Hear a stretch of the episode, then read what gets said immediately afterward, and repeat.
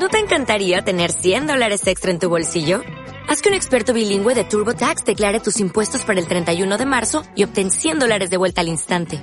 Porque no importa cuáles hayan sido tus logros del año pasado, TurboTax hace que cuenten. Obtén 100 dólares de vuelta y tus impuestos con 100% de precisión. Solo con Intuit TurboTax. Debes declarar para el 31 de marzo. Crédito solo aplicable al costo de la presentación federal con TurboTax Full Service. Oferta sujeta a cambios o cancelación en cualquier momento. Comienza en Radio Guiniguada Mejor Hablar con Pino Lorenzo.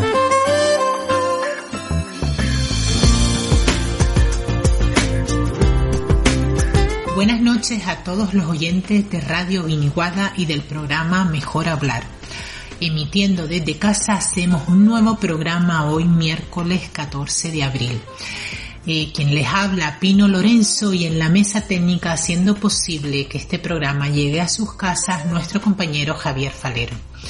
Desde aquí mandar un mensaje a todos los compañeros de Radio Guiniguada, muchos de los cuales también están emitiendo programas desde casa, y animarles a todos a que escuchen la programación, que aunque ha visto algunos cambios, ha, debido sufrir algunos cambios, los animo a todos a que vean la programación de Radio Guiniguada eh, que, está, que, está emitiendo pues durante todos los días de la semana.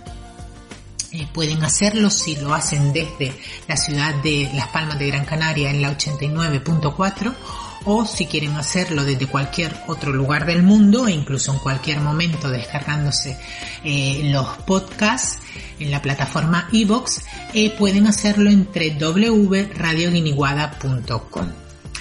Y empezamos con el programa de hoy. Hoy vamos a dedicar nuestro programa al confinamiento y a los adolescentes. Cómo está afectando particularmente la situación de confinamiento a nuestros adolescentes. La adolescencia, como sabemos, es una etapa decisiva y muy importante en el desarrollo psicosexual del sujeto humano. Aparecen los cambios físicos, cambios en el cuerpo del adolescente, cambios psíquicos, cambios en la personalidad del adolescente, aparecen los primeros eh, intereses culturales, científicos, artísticos y también su desarrollo podemos decir que esta etapa tiene una importancia vital por ser la etapa donde ocurren la mayor cantidad de cambios en el menor tiempo posible. Es decir, en el espacio que dura apenas unos años, 4, 5, 6 años, dependiendo del adolescente, se van a producir tal cantidad de cambios físicos y psíquicos que no aparecen, por ejemplo, en otras etapas del desarrollo humano, como por ejemplo la infancia, la edad adulta o la vejez. El adolescente hasta este momento, un niño, ha estado bajo el influjo de los padres o de las autoridades o figuras, figuras parentales, abuelos, tíos, profesores, hasta ese momento. Pero a partir de la adolescencia, la autoridad parental va a ir perdiendo importancia, o por lo menos va a ir colocándose en un segundo lugar, para dar paso en un primer lugar a los iguales. Los iguales, los amigos, los primeros novios y novias van a pasar a ser el centro de la vida del adolescente. También, como decíamos antes, los intereses culturales, sociales, históricos, musicales van a tener una importancia grande en la vida, en su vida. También es cuando por primera vez empiezan a aparecer las primeras inquietudes profesionales que luego lo llevarán a decantarse en su vida por una profesión o por otra profesión, sus primeras inquietudes científicas y profesionales. Eh, bueno, la adolescencia realmente es una explosión en todos los sentidos. Es por eso que esta situación de confinamiento en la que nos encontramos en la actualidad tiene una particular afección en los adolescentes ya que de repente todo ese espacio social donde ahora los adolescentes se están desarrollando se confina, se cierra para reducirse a las paredes de su casa. Durante la etapa de la adolescencia, los adolescentes tienen la, la, tarea de conquistar lo social. Podríamos decir, ¿no? Que si tuvieran una tarea principal sería la de conquistar lo social. Ya ellos han salido al mundo antes, los niños han salido al mundo, pero ahora lo tienen que hacer suyo. Ya sus padres no van a estar ahí detrás o delante o al lado de ellos para enmendar sus errores, para resolver sus problemas, no. Ya ellos son autónomos y empiezan a querer ser autónomos, a demandar ser autónomos, a la vez que también les da mucho miedo esa autonomía, pero empiezan a querer, a querer y a tener que afrontar ellos solos situaciones que antes pues afrontaban junto con sus padres. Es por ello que se dice que los adolescentes tienen tareas que cumplir, tareas en lo social, los aprendizajes en los estudios que lo encaminan a las elecciones de un futuro profesional, tareas a nivel artístico, a nivel intelectual. Pero ¿qué es lo que nos encontramos cuando miramos por una mirilla en las casas donde hay adolescentes estos días en confinamiento? Bueno, vemos que la situación de confinamiento puede generar diferentes respuestas en los adolescentes. Por supuesto, eh, vamos a ver que cada adolescente es particular y, y no podemos generalizar pero tratando de hacer a lo mejor una generalización de alguna forma de comportamiento, nos podemos encontrar, por ejemplo, que hay adolescentes que se van a rebelar contra el Estado, con este Estado, contra este estado de cosas, ¿no? Es decir, se van a rebelar contra el confinamiento. Y constantemente van a estar echando un pulso con el no poder salir o el no poder hacer cosas que la situación de alarma pues nos está prohibiendo. De alguna manera esta situación va a ser como una bomba de relojería, porque si hasta ese momento esta situación de pulso, esta situación de rebeldía ya se estaba dando en el adolescente, ahora nos encontramos que nos lo tenemos que comer, como quien dice, hablando desde el lugar de los padres, nos lo tenemos que comer y vivir en casa. Es decir, el adolescente no puede eh, salir a la calle y descargar, por ejemplo, esa ira o esa rebeldía o esa a veces incertidumbre o esa ambivalencia que tiene, no la puede descargar en el deporte, no la puede descargar con sus amigos en el colegio, sino que se continúa o continúa eh, eh, en casa. Es por ello que se hace muy importante eh, que el adolescente mantenga y tenga su espacio personal. Si no lo tiene, normalmente los adolescentes suelen tener en sus casas un espacio que suele ser su cuarto o un espacio de estudio para ello. Si no lo tienen, es importante que lo tengan. Y si lo tienen, es importante que los padres respeten estos espacios. Es decir, eh, no tratar de estar o de querer, por ejemplo, estar eh, eh, violentando la intimidad del adolescente o querer que esté con las puertas abiertas si él quiere estar con las puertas cerradas. Aquí no me estoy refiriendo a adolescentes que eh, que han llegado a situaciones, situaciones que me parecen dramáticas y que deberían de ser tratadas en, los, en la consulta de los psicoanalistas, situaciones donde los adolescentes han llegado a no salir de su habitación. No me estoy refiriendo a esa situación, que esa sería otra situación que requeriría también de un programa aparte. Me refiero de que el adolescente puede ser que requiera en la casa en estos momentos de confinamiento más tiempo para su intimidad o para eh, desarrollar sus relaciones con sus amigos a través de, las redes sociales o de la distinta tecnología y es, es probable que quiera o que fuerce de alguna manera que los padres acepten esos espacios de intimidad. Entonces en este, en este caso es muy importante que los padres lo respeten, lo respeten. Eh, luego nos podemos encontrar con otros adolescentes que a lo mejor van a tener un comportamiento más dócil. Adolescentes, por ejemplo, que podían estar ya presentando conductas de rebeldía. Sin embargo, nos encontramos que frente a esta situación de confinamiento, en lugar de rebelarse contra ella, la aceptan con docilidad y nos muestran una cara más amable. De cara a los padres, eh, quizá esta actitud pueda ser mm, pues muy agradecida, ¿no? Porque eh, nos van a facilitar o pueden facilitar las labores parentales. Sin embargo, esta conducta de docilidad podría esconder, no quiero decir que tenga necesariamente que hacerlo, pero podría esconder un refugio frente a, como decía, mm, frente a la paralización de todas estas tareas que el adolescente tiene que realizar en lo social y que el confinamiento va a detener. ¿No? Es decir, mm, detenidas las salidas a la calle, las relaciones con los demás, las diferentes circunstancias y situaciones en las que los adolescentes se encuentran en el día a día, detenidas todas esas situaciones por estar en, por estar en sus casas, encontrarían como un cierto, una cierta relajación, un cierto bienestar de, como digo, no tener que enfrentarse a esas situaciones.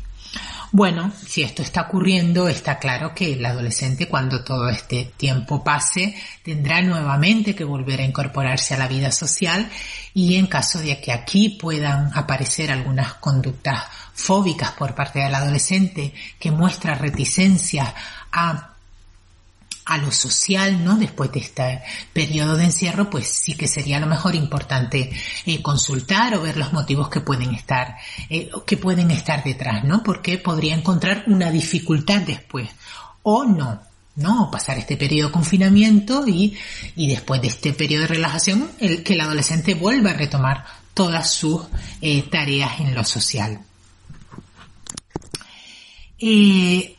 Como decía también en esta etapa, eh, ¿no? Van a aparecer inquietudes culturales, inquietudes profesionales, inquietudes artísticas, científicas, eh, que el adolescente le va dando desarrollo de inquietudes deportivas, que el adolescente le va dando desarrollo de, cierta manera. Podemos ver que, eh, que en otros adolescentes, o en muchos adolescentes también, este periodo de confinamiento puede ser un periodo donde puedan desarrollar algunas de estas inquietudes que hasta este momento, pues quizá por tener otras tareas en las que encargarse, ¿no? Bueno, aquí estoy hablando como si los adolescentes estuvieran todo el tiempo del mundo y es verdad que los colegios y los institutos se han volcado en que los niños y los adolescentes sigan con sus tareas cotidianas, ¿no? Con sus tareas escolares cotidianas. Sin embargo, es verdad que cuentan con muchísimo tiempo libre, ¿no? No solo durante el fin de semana, sino también incluso durante el día. Entonces es probable que haya adolescentes que aprovechen este espacio de tiempo para dedicarse a, a aquellos temas o aquellas cosas que en el día a día a lo mejor no han podido dedicarse por, como digo, tener otras actividades, otras cosas para hacer, ¿no?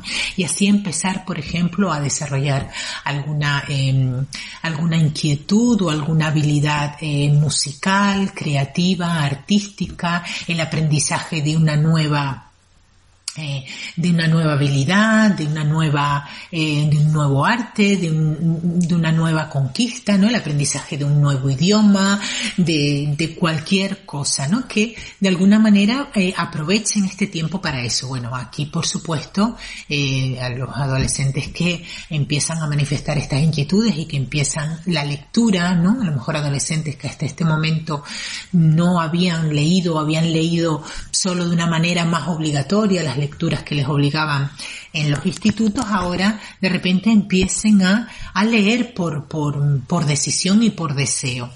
Por supuesto, facilitar los padres aquí toda esta labor y todo el tiempo que quieran dedicar a esos estudios en profundidad, que es verdad que muchas veces va a ser a través de, internet o a través de, del ordenador y quizá a veces a los padres les puede parecer que pasan mucho tiempo frente al ordenador, pero si es frente al ordenador, si están pasando tiempo frente al ordenador en tareas productivas, podemos decir que es tiempo productivo.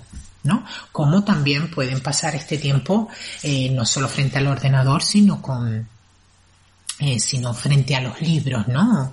O, o, de otra manera, ¿no? Frente, frente al estudio, eh, pues si no, no tanto vía internet, si vía, eh, vía con, con con los objetos de estudio presentes, ¿no? Entonces, bueno, pues aquí también podemos ver cómo pueden salir también los adolescentes por ahí.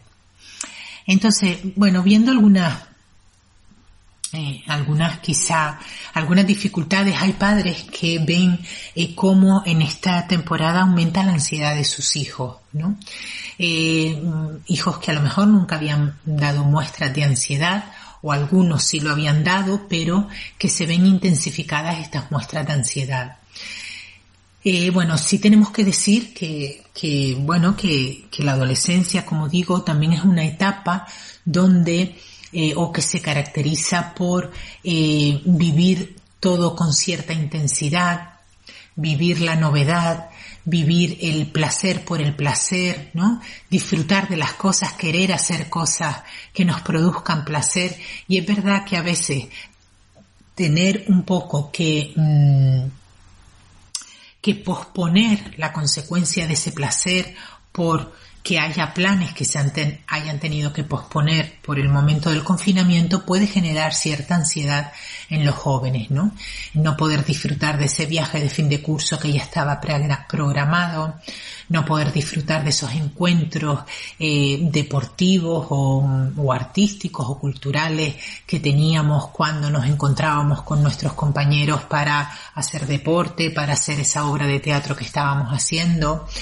Eh, no poder disfrutar de las primeras salidas o las salidas que estábamos haciendo los viernes o los sábados por la noche, donde nos encontrábamos con otros iguales y donde empezaban nuestras primeras conquistas sexuales, nuestras conquistas eróticas, amorosas hacia el otro o hacia la otra, ¿no? Todo eso puede generar en el adolescente eh, algún tipo de ansiedad frente a estas situaciones, no poder relacionarse como se estaban relacionando con sus iguales. Aquí es importante si los padres pueden ser canales de escucha para ellos es muy importante. Si a veces los padres por sus propias situaciones eh, emocionales, sus propias situaciones psíquicas, les, les es difícil escuchar eh, a estos adolescentes que, que pueden estar viviendo toda esta situación con cierta ansiedad, sí les aconsejo recurrir a un psicoanalista que para escuchar a sus hijos, ¿no? Fundamentalmente para escuchar, contener y ahí poder interpretar y reinterpretar lo que les está pasando, ¿no? Entonces ahí sí les animo, por supuesto, a que llamen a un psicoanalista y, y para sus hijos me refiero, ¿no? Ya por supuesto para ellos también, pero en este caso me estoy refiriendo a los adolescentes. Y bueno, ya como algunos consejitos que podemos dar a los, a los padres para que sobrelleven este periodo de confinamiento, eh, eh, ¿no? Eh, con sus hijos, con sus hijos adolescentes, pues quizás algunos, como ya he dicho, tolerar este nivel de estrés o ansiedad que todo esto les produce a, a sus hijos y si no, pues recurrir a un profesional del psicoanálisis. Por otro lado, a veces no entrar en conflicto, a veces los adolescentes, aunque tienen muchos deseos puestos en el afuera y también muchos deseos de romper esos vínculos parentales con sus padres, porque ya se sienten que no son tan niños y que tienen que romper ese vínculo parental para dar paso al nuevo vínculo parental. Eh, sin embargo, muchas veces los adolescentes hacen cosas para precisamente eh, que los padres les, les vuelvan a recaer con la ley, ¿no? Eh, vuelvan a recaer sobre ellos prohibiéndoles a lo mejor cosas que a ellos les producen ansiedad, ¿no? Entonces podrán cometer o tener actitudes de rebeldía precisamente para encrispar a los padres, para enfadar a los padres, para que los padres les peguen un grito o les obliguen o les prohíban determinadas cosas. A veces si uno consigue, que como digo, a veces no es fácil por parte de los padres leer lo que le está pasando al adolescente, pero si a veces uno consigue leerlo desde ese lugar, leerlo como un momento no solo de búsqueda de independencia, sino también de añoranza de la dependencia que tenían previa, puede a lo mejor hacer que un portazo de un hijo se lea no tanto como una actitud de agresividad hacia los padres como de una petición de que los tratemos o los sigamos tratando como niños. A veces los adolescentes pueden demandar que les sigamos tratando como niños cuando en otras ocasiones nos están demandando que los tratemos como adultos o cuando a lo mejor eh, ven por parte de los padres que los tratan demasiado como adultos y ellos están reclamando que los traten nuevamente como niños. Entonces a veces una escucha que como digo es quizá pedirles demasiado a los padres, ¿no? En este caso los padres eh, con un poco de psicoanálisis pueden hacer una escucha más eh, adecuada de lo que les está ocurriendo a sus hijos, ¿no? Eh, pueden, eh, pues quizá convertir, hacer que un episodio de este tipo como un portazo no se convierta en una verdadera, en una verdadera escalada de agresividad, de violencia, de gritos, de insultos que terminan al final en nada, ¿no? Y luego, por supuesto, a los padres y decirles que favorezcan la relación con sus iguales, ¿no? Eh, y a través de los, de los medios que en este momento, con el que este momento cuentan, que es los, los medios tecnológicos y, y vía telefónica y vía internet. Facilitar esos encuentros porque, como decimos, lo, eh, esta etapa es una etapa donde lo social es muy importante. También favorecer los momentos de diversión, creatividad, esparcimiento. También, proponerles espacios de, de, esparcimiento y de diversión con nosotros. También ellos van a agradecer, ¿no? Esos encuentros que a lo mejor en algunas familias se habían ya eh, se habían alargado, ¿no? Esos encuentros padres-hijos donde hacían cosas juntos. Hay familias donde cuando em, empiezan a ver que ya el hijo como que vuela solo, pues ya como que eh, los padres van delegando, ¿no? Que sean los otros los que se sigan ocupando un poco eh, de sus hijos y ellos van delegando algunas funciones que todavía como padres tienen. Entonces, también cuando el hijo o incluso cuando ellos sientan esa necesidad de compartir cosas, pues hacerlo, ¿no? Porque también eso es muy importante para, para la adolescente, ¿no? Y en último lugar, pues tener paciencia si, si la situación, pues, entra dentro de, de la normalidad y si es una situación que ya se nos escapa de las manos, por supuesto, como digo, consultar a un psicoanalista. Bueno, y con estos eh, consejos vamos llegando al final de esta primera parte de nuestro programa.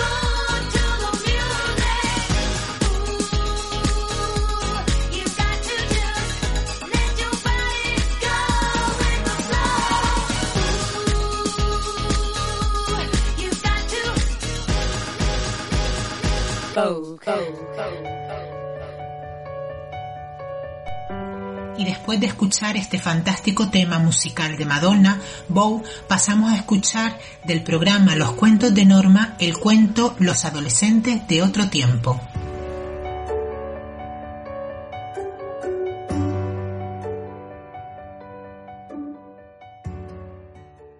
¿Qué tal? Aquí Muy buenas. estamos. ¿Qué tal, Norma? De Bien. nuevo. De nuevo. Parece como que vino el frío de nuevo, ¿no? Volvió un poco Un la poco, fea. Bueno, Bueno, un vientito. Dice que siempre es imprevisible. mueve las Casi hojas, como- ¿no? Y los malos pensamientos mueven Ah. el viento. Ajá. Hay que aprovechar, Hay que entonces. aprovechar. hay que aprovechar. Si hay ese movimiento. Bueno, ¿qué tal la semana? Normal. luchando contra el frío. No, pero que el frío fue este fin de semana solo, ¿eh? Sí. ¿No? Que durante... Sí. Por eso que no, trabajando, todo bien. ¿Y tú? ¿Escribiendo? Bien, escribí. Sí. Mm. Aunque tú tienes un día para escribir, no es que te pasas toda la semana No, con no, el durante cuento. toda la semana voy buscando y nunca encuentro nada, te diré algún motivo o algún incentivo o alguna cosa, pero viste nada, ¿no? Pero estoy en el mundo ese porque leo, leo cuentos, poesía, novela, estoy leyendo teoría, estoy leyendo mucho también, cosa que siempre me estimula porque también me da motivos la teoría. Y este ¿En qué sentido da motivos? y te da pensamientos nuevos, ¿no? Ajá. Te da, te hace ver con otro crisol las cosas, bajo otro punto de vista, ¿no? Más este, no a nivel de la razón, sino más a nivel del inconsciente, de lo presentido, de lo no dicho. Bueno, eso también Eso hay en la poesía. Pues sí, por eso. Ah, sí. Sí, entonces estoy ahí en ese mundo y después este tengo un día que es en los sábados matiné y noche y ahí escribo. Algo siempre sale, ¿no? Está bien, a veces me sorprendo porque ¿no? se genera en ese momento de la escritura el tema, que me sorprende, ¿no? ¿Por qué? ¿Y el goce Bueno. tiene que ver con esa sorpresa? Y sí, tiene, es lindo, ¿no? Porque es una cosa que sale de ti que no conocías o que no sabías que existía, ¿no? Bueno, ahora este, escribí otro cuento hoy que te traigo Muy bien. que se llama los adolescentes de otro tiempo. Si quieres lo podemos este, leer, lo puedo leer. Claro, claro. ¿sí? Los adolescentes de otro tiempo.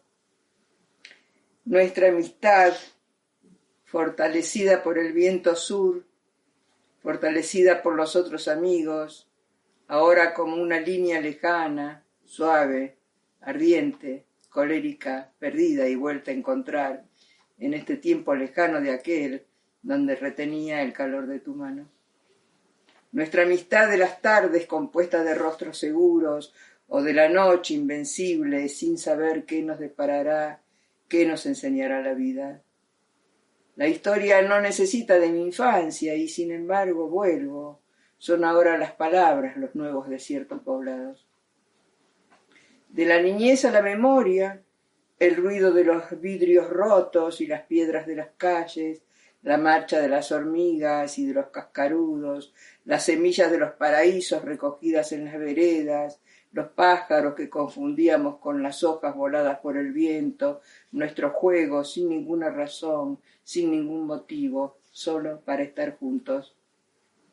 El paso apresurado bajo la lluvia, el chapoteo en los charcos, el trencito nocturno, el Martín Pescador, la ancha avenida cruzada por una plazoleta, la cita secreta, nada que ganar ni que perder, solo los cabellos al viento, olvidados a la vuelta de una esquina. Nos decíamos amigos lentamente, con palabras, con horas, con ojos, con adioses.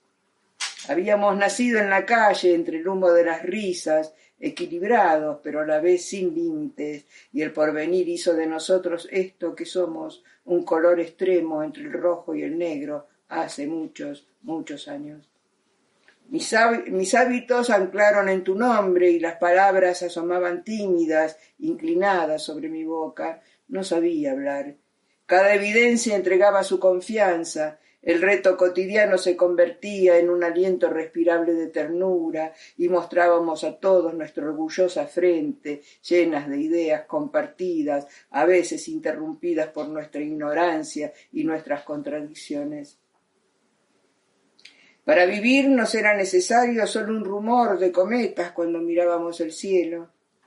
Ahora es otro tiempo, tiempo de cambiar el sueño, de liberar las mañanas, la transparencia renovada de vivir entre todos, es tiempo de perder las llanuras y volver a encontrar a encontrarte en este paisaje de montañas y cumbres que se despeñan hacia el vacío, sin tener la certeza de volver a encontrar el eco de nuestra luz, olvidada tal vez en ese tiempo de razonar que nos invadió en esta búsqueda del mundo.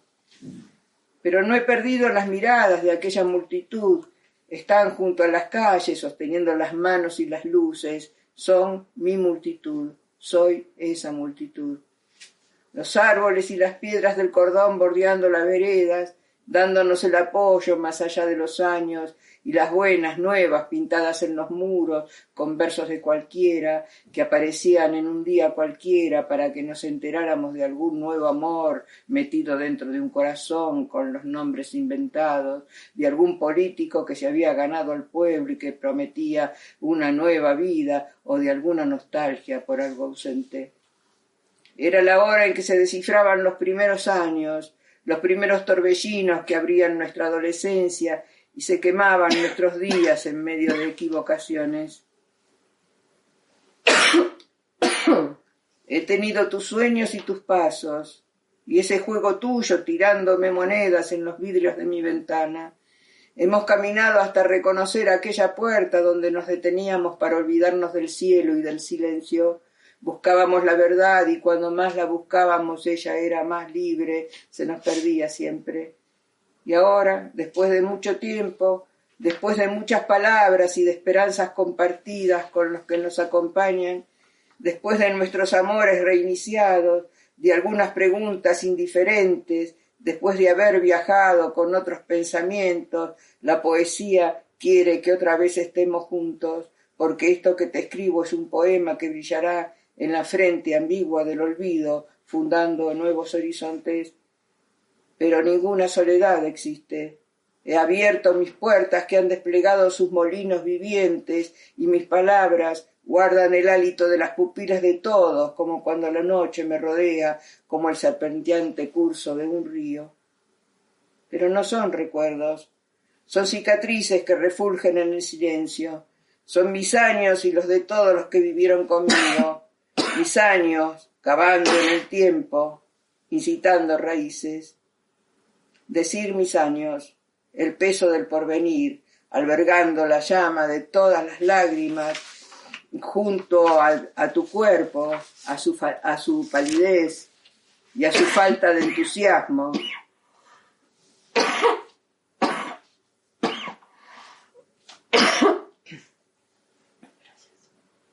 junto a tu cuerpo, a su palidez y a su falta de entusiasmo, sin memoria, sin jornada, junto a tu fría palidez de muerto. porque hoy ha muerto un amigo y todo pierde algún color. Pero puedo hablar, no importa, no importa fuera de qué tiempo, puedo hablar de cerca, vivir al borde de los días, teñir de azul el árbol de los primeros frutos, puedo hablar en los muelles y en la esfera común de la miseria, puedo hablar cuando todo calla y no hay brazos ni nombre para tu despertar. Los años me entregaron la aventura de tu vida para aprender y equivocarme en los brotes de todo nacimiento. Pero libre se levanta el ruiseñor, nuevas mañanas llegan, se mueve el oro del aire y entre la hierba crecen nuevas voces. Aquí el viento llega poco a poco y me da la bienvenida en las ramas que se mueven. Aquí las horas adquieren nuevas costumbres. En el interior de las horas el amor sonríe y arroja al viento sus secretos. Son episodios desconocidos que la boca de esta adolescente narra murmurando. Muy bien. Qué bueno, ¿eh? Qué bueno, qué riqueza. Qué juegos. Sí, Hay un montón. juego, ¿no? Uh, es buenísimo, ¿eh? Sí, Es buenísimo. una la- libertad te da la escritura, ¿no? Cuando la sabes aprovechar. cuando no sabes aprovechar o Claro. cuando te dejas, ¿no? Sí, cuando te Te dejas, dejas que, ¿no? que Te aprovechen dejas, de sí. ti, que aprovechen Eso. de ti, porque ahí se han Sí. aprovechado de ti. Muy bien, ¿eh? Bueno, Muy bien, porque claro, de otro tiempo, no se sabe de qué tiempo. sí, los adolescentes de, Más de- o de menos. más o menos, porque Más o también menos está va, la niñez. viene, va la- empieza por la Sí. niñez y va, viene, Sí, de repente sí. hay un adulto, después Sí, vuelve, sí, ¿no? Digo sí. que se mueve mucho y después hay unas frases buenísimas, ¿eh? Hay una, ¿cómo era? Lo de las palabras. Bueno, no lo voy a volver a No, no lo vas a encontrar, porque- seguramente, porque cuando uno busca no encuentra. Es Sí, como la libertad, ¿no? como Cuando libertad, más la buscábamos, ahí más se nos escapaba. La verdad, ¿no? Era. Sí, no, debía ser en la primera página que ya me... ¿Qué decías? Algo de la palabra, había algo de la palabra. Ella no podía hablar, era una niña, no sabía hablar, ¿no? No sabía hablar. No Cada sabía hablar, entregaba su confianza. Sí, las palabras se ponían al costado de su boca, salían por el costado de la boca, no podía hablar. Era una niña aún, ¿no? Y después pasó el tiempo, ¿no? Después ella se destapó y habló, y habló. Qué bueno, ¿eh?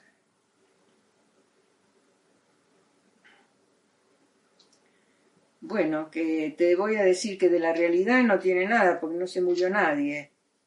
Bueno, No es que eso sea una es más cosa, o ¿no? menos. Más o Pero, menos. claro, Porque que se Más o haya muerto un amigo, sí.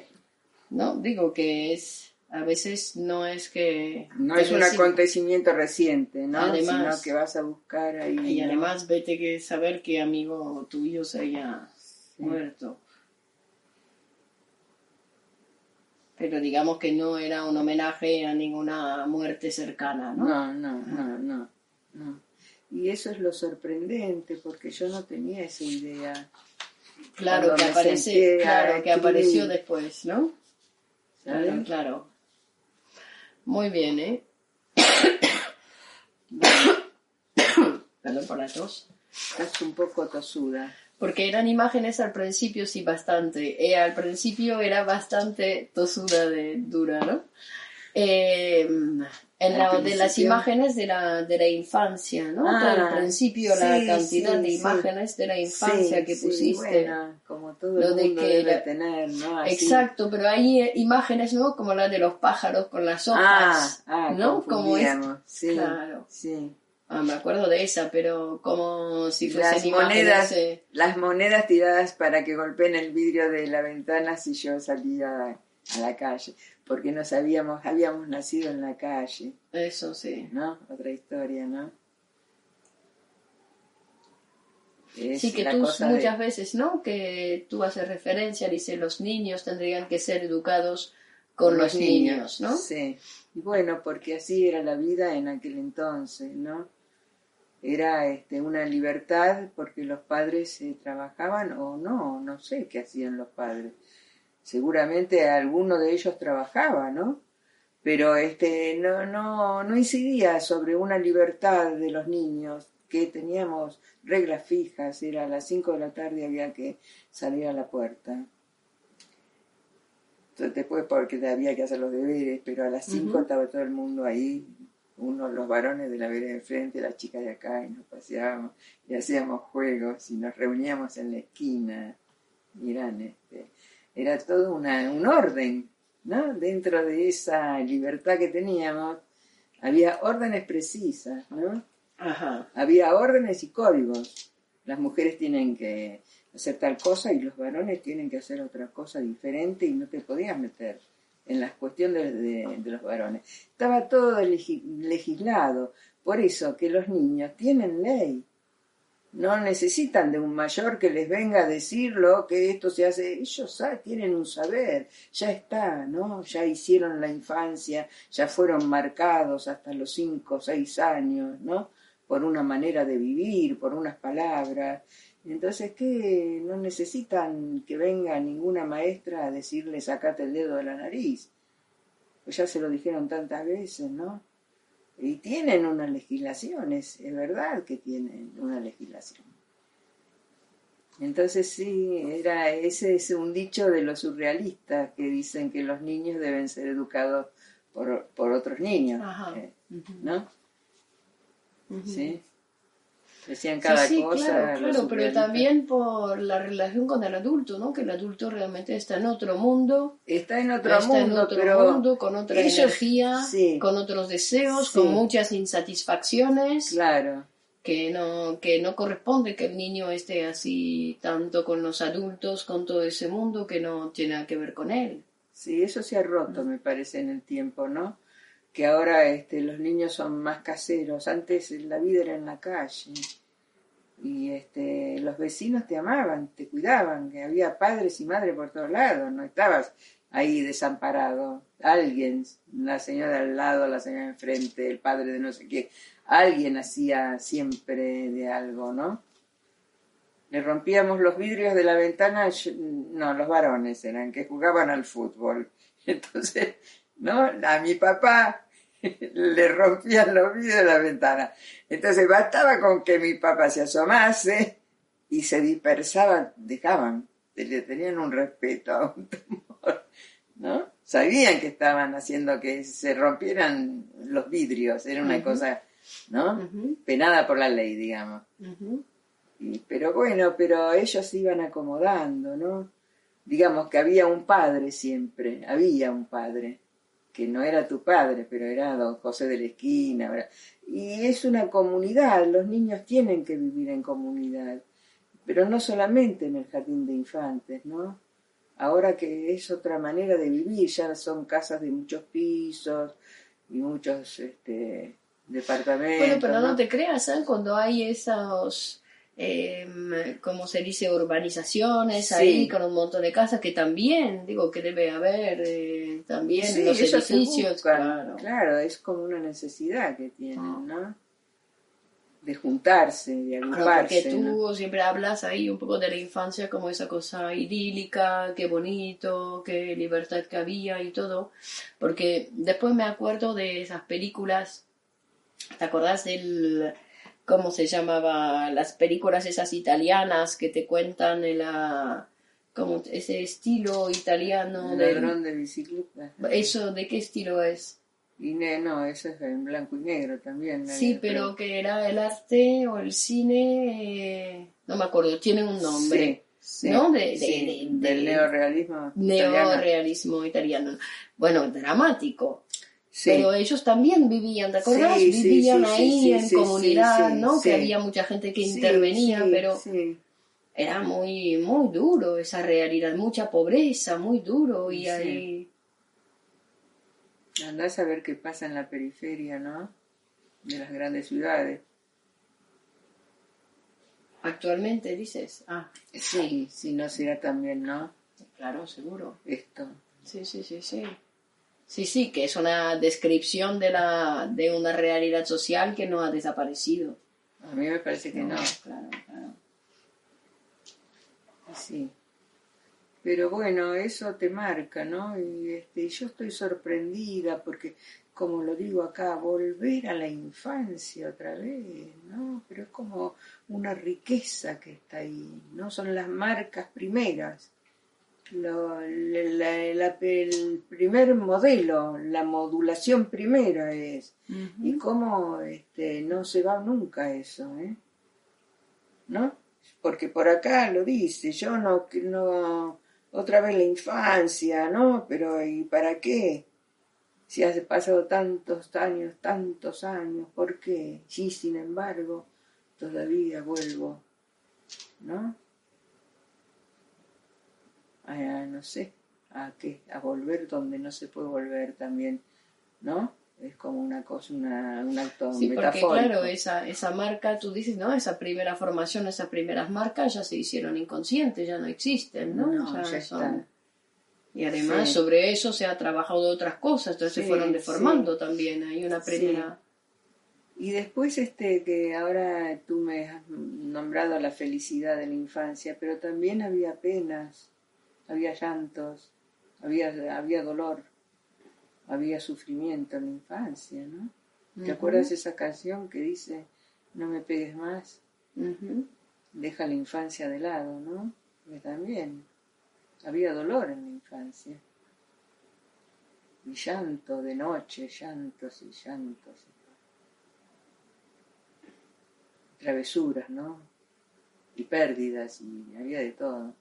Sí, porque esa pasión de la niñez, ¿no? Esa pasión de la niñez, los primeros celos, digo, todo eso es ahí...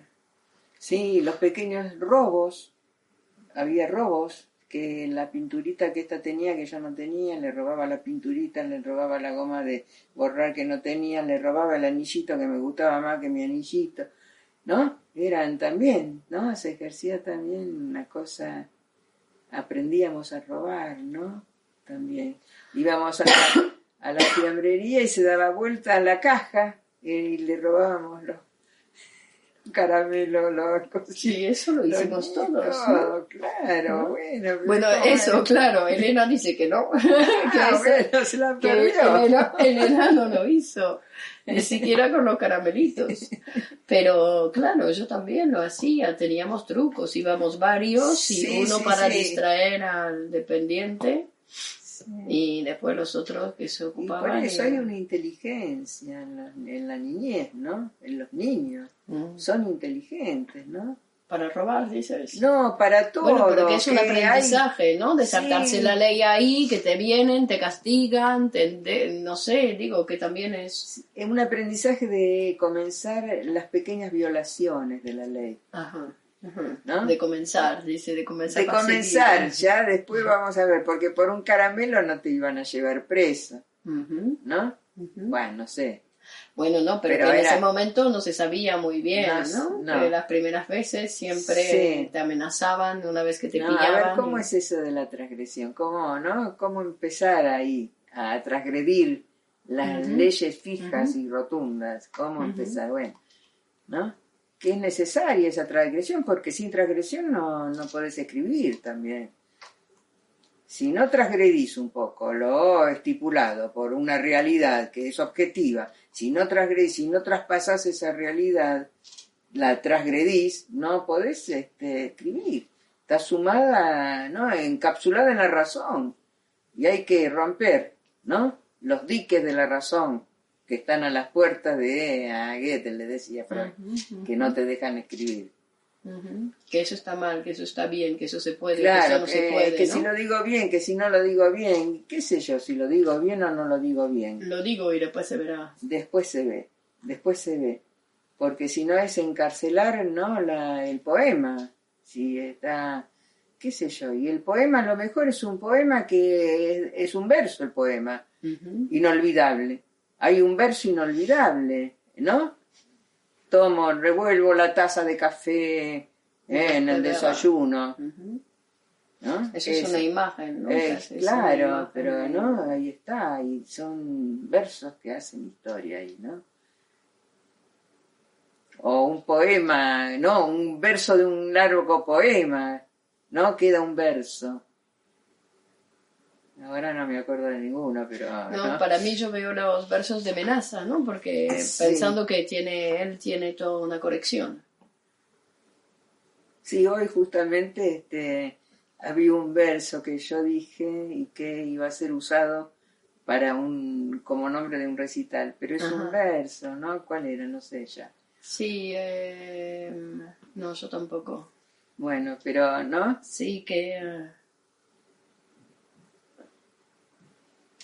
El vuelo de los pájaros. No, eh, no, no el vuelo de los pájaros. Vení de versos míos. Id contra todo. Mm.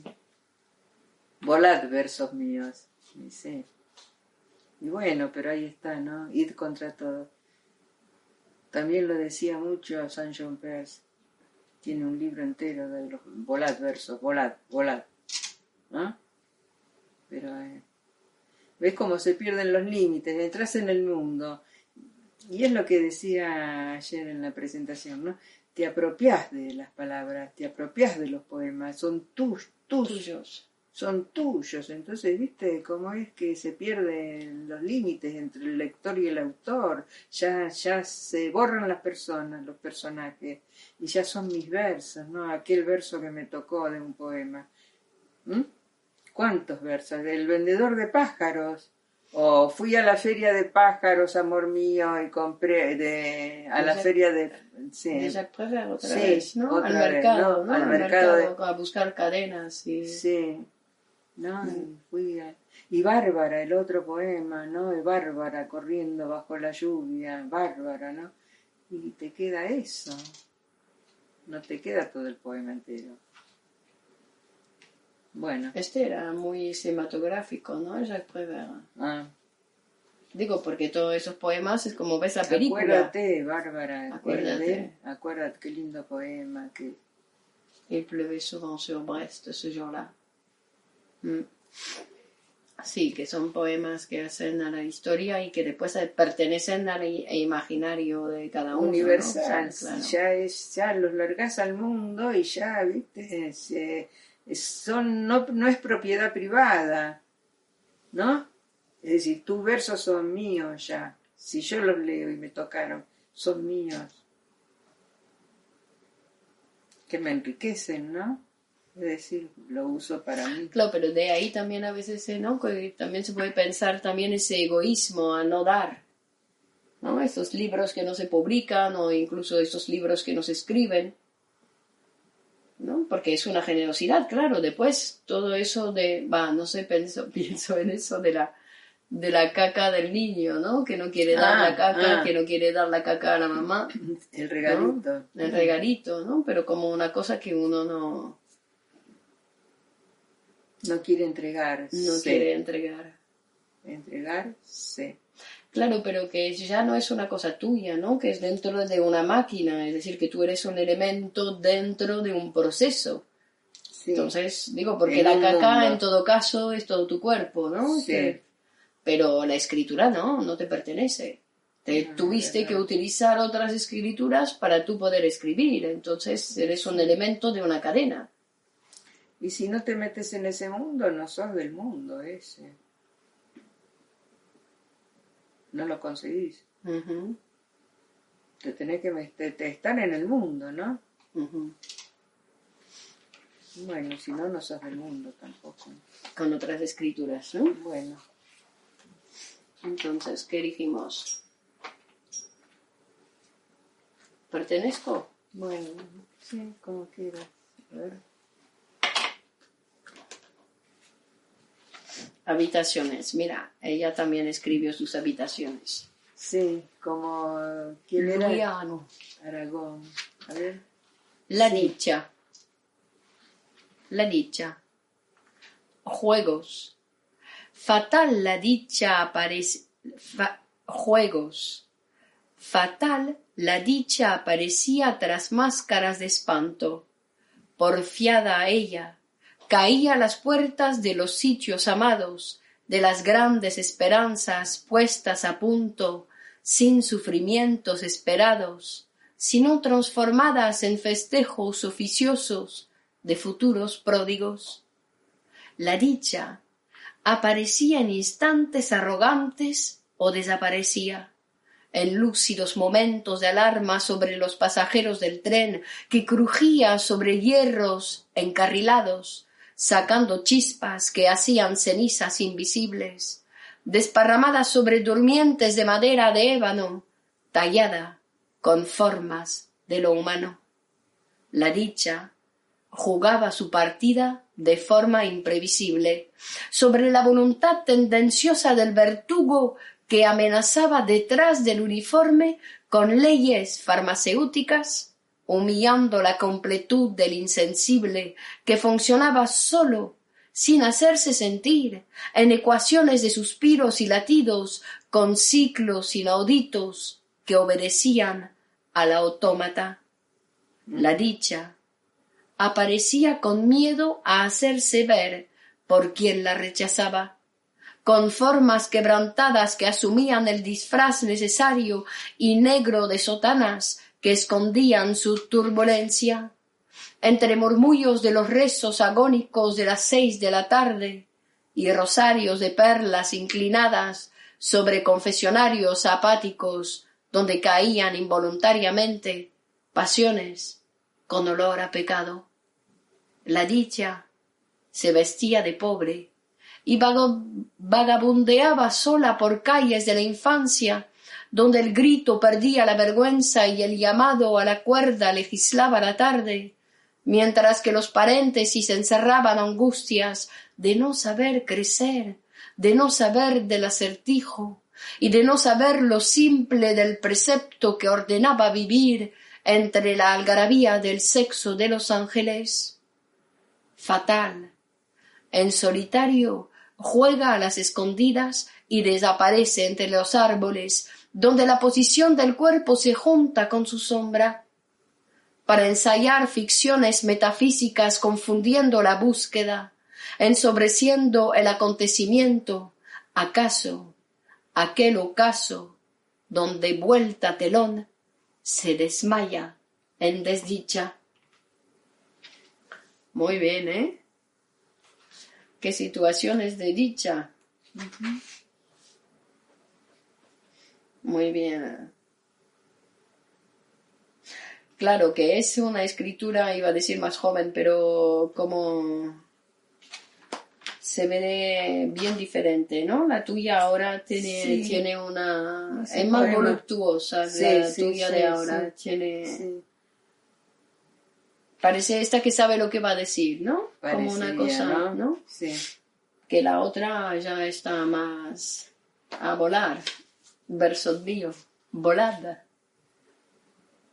Comienzos. Vencido por el talento, arreaba galopes de negrura en noches que se extendían llenas de horas vividas como destellos de los astros.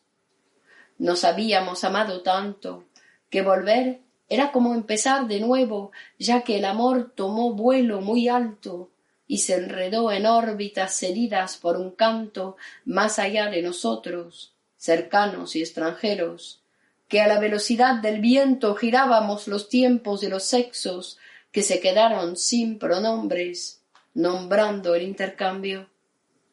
Nos habíamos amado, con una ingenuidad que conquistaba la línea de horizonte, el arco desplegado en artificio de las gotas de lluvia y antiguas lloviznas derramadas en grises piedras de la calle que pisábamos ansiosos del encuentro que siempre acontecía entre las sinagogas dormidas del barrio confidente y el murmullo tenaz de los hombres reunidos en un juego de cartas. Nos habíamos amado, con el hálito, con el hálito de perfumes de amiscle mezclado con los nardos, que mordía celoso al misterioso cisne que paseaba de blanco frente a los ojos hondos que se encontraban antes que la ocasión del beso propiciará el abrazo y las manos ensayen sombras chinas desanudando el intrincado nido de cabellos rendidos de zozobra cayendo por la espalda. Nos habíamos amado, como una fiesta de oro y de cenizas, brotadas de volcanes sagrados y promesas eternas, que nos animaban al coraje de pronunciar te amo, como si fuese un fuego de pasiones en lugar de palabras, corriendo entre nosotros, fundiendo bordes recortados, sin ningún contenido, muy lejos de la llama. Comienzos se llama. Comienzos. Dice comienzos y sin embargo es nos habíamos amado tanto. Digo, una historia que ya se había terminado. ¿no? Bonito. Sí. No sé si se terminan las historias o van a la retaguardia, ¿no? Porque están en ti. Todas las historias hacen tu vida, es la historia de tu vida. Entonces, ¿no? Ya pasó ese tiempo, pero quedó. Quedó eh, en ti, aquella que fuiste ahí en esa en ese momento, ¿no? Sí, sí, Digo, se entiendo, pierde- entiendo, pero... Se pierde sí. el otro, pero te perdés la que fuiste ahí en esa relación, ¿no? Hay una pérdida también. Yo contigo soy distinta a ella, tengo esta relación particular, ¿no? Se rompe, te llevas tu vida, pero una parte de mi vida se va contigo. Eso Sí, que uno cuando pierde al otro también Sí. pierde su, su estar de estar con ese otro, ¿no? Claro, que eso también que ya fui, no va, no va a estar. ¿no? sí. La que fui ahí en esa combinatoria no se repite más, ¿no? Pero queda, queda en mí, haciendo mi historia, ¿no? Mi Claro, vida, claro, haciendo mi a- vida. abrochándose con todas las otras historias, ¿no? Así es. como los cuentos que se van abrochando los unos a los otros, ¿no? Que parecen ahí, que no tienen nada que ver los unos a los otros y sin embargo. Bueno, si no te, ve- si no te veo, no me acuerdo. Si te veo en los corredores del tiempo, como si una nube opaca hubiese descendido en el camino de todos los días que frecuento con mis pasos cotidianos, no te veo pero en el patio de tu casa habitan pájaros y el cartero continúa llamando y cartas con destino quedan debajo de la puerta y alguna respuesta insobornable experimenta el hecho del silencio, aquel silencio que reduce la realidad a un punto extraño, punto de vacíos con el que choco con un límite que me impide el recuerdo. Tengo el olvido necesario y no me acuerdo de verte andar o quedar quieto, viendo entre nosotros, comiendo en nuestra mesa, recitando poemas, riendo del dragón y de su fuego, haciendo el mundo con tus manos siempre, jugando a ser el varón de la mecánica, la cuántica del tiempo de lo bello, y yo, la dama inimputable del animal herido. No te veo y me veo frente al atril tocando el violonchelo, graves como vientos del sur, rescatando el aire de los abati- abatimientos matutinos, cuando los habitantes de la casa a punto de morir de soledad inician cuestiones somnolientas de naufragios y súplicas, entre el pan de todos los días y el sudor de los cuerpos. ¿Acaso hay un recuerdo del olvido? ¿Acaso hay una piedra de actividad inmóvil? ¿Acaso hay una cuestión posible en medio del océano? ¿Acaso lo vivido tiene algún fin que desconozco? ¿O tan solo el diluvio trajo el amor de nuevo, dejando atrás el rayo y el relámpago aquel que partía el horizonte consumido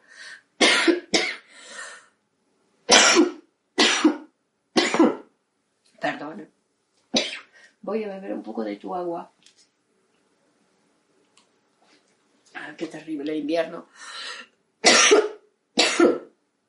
o tan solo el diluvio trajo el amor de nuevo, dejando atrás el rayo y el relámpago aquel que partía el horizonte consumido en grises de cenizas y silencios profundos o tan solo la orilla es la sede engañosa donde el mar recupera la angélica risa del olvido.